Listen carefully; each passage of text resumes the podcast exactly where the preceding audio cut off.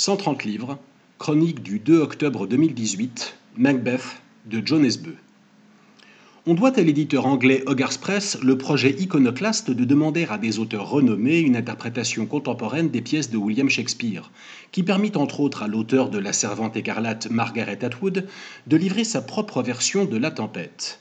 Hogarth Press franchit un cap supplémentaire dans l'originalité lorsqu'il sollicita un champion du polar scandinave pour relever ce défi.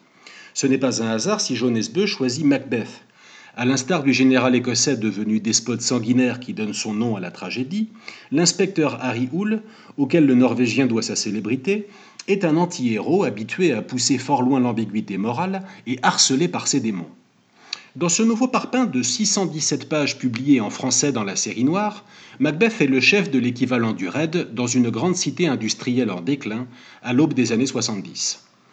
Duncan, dont il brigue la succession et ourdit l'assassinat, n'est plus roi d'Écosse, mais préfet de police.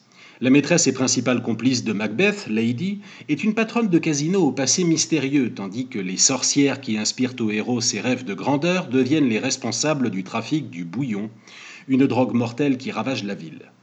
Tous les autres protagonistes de la pièce sont bien présents, essentiellement parmi les dignitaires des forces de l'ordre.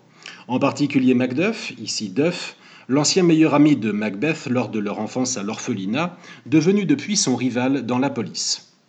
Nesbeu concède avoir cherché à dépouiller le récit d'origine de ses maladresses et exagérations, avant de se résoudre à en conserver l'intégralité des circonvolutions. D'ordinaire très rigoureux et minutieux dans la construction de ses intrigues, l'auteur sacrifie ici une partie de la vraisemblance du récit à la profondeur et au développement des personnages, au travers d'une succession baroque de meurtres, trahisons et hallucinations. Ce qui passionnait Shakespeare, et là où Nesbeu excelle dans son propre genre, est bien la découverte des ressorts et passions multiples et contradictoires de protagonistes désespérément humains. Au premier rang desquels Macbeth le damné, à la fois mu par l'amour dévorant de Lady, sa soif de revanche sur la société et sa propre vision de l'intérêt général, aussi pétri de vices et de vertus que ses valeurs morales. Ceux qui sauront ne pas s'incommoder d'une cohérence parfois approximative se régaleront des trouvailles de Nesbeu pour revisiter chaque détail de la pièce. Je ne saurais trop recommander un petit tour sur sa page Wikipédia avant d'attaquer le polar.